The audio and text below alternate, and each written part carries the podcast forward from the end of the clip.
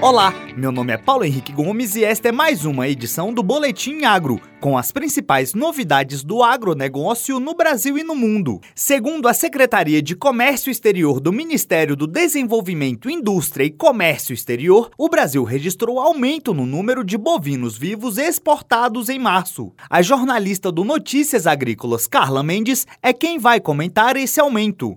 Segundo a Secretaria de Comércio Exterior, a SESEX, o Brasil exportou 48,6 mil cabeças de bovinos vivos no mês passado, com um faturamento que acabou resultando em 31 milhões e 800 mil dólares para o Brasil.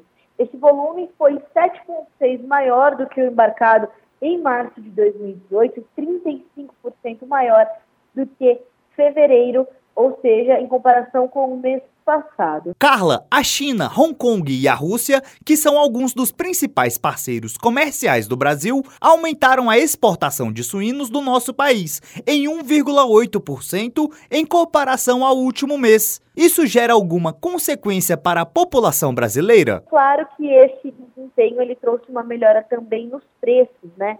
Nós tivemos aí também uma melhora nos preços da carne suína brasileira, justamente porque tivemos então essa maior exportação. China, Hong Kong e Rússia uh, juntos responderam por 60% das vendas feitas pelo Brasil. Perfeito, Carla. Foi divulgado por alguns órgãos que a estimativa é de aumento na produção de grãos no país. É isso mesmo? A Companhia Nacional de Abastecimento divulgou o seu sétimo levantamento de safra nesta quinta-feira, dia 11 de abril, e trouxe aí uma variação positiva de 3,4% em relação à safra passada e um aumento de 7,7 milhões de toneladas na produção de grãos do Brasil da safra 2018-19.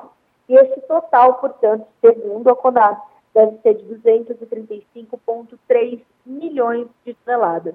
E uh, nós tivemos também a terceira estimativa para a safra de grãos 2019 do IBGE, o Instituto Brasileiro uh, de Geografia e Estatística, que traz a sua, a sua estimativa em 230,1 milhões de toneladas, 1,6% a mais do que a do ano passado, um aumento aí de 3,6 milhões de toneladas uh, em relação à safra anterior. Quem quiser saber mais novidades do agronegócio é só acessar o Notícias Agrícolas, certo? É isso mesmo. Para quem quiser saber mais sobre o agronegócio brasileiro e mundial, noticiasagricolas.com.br. Até a próxima, Paulo.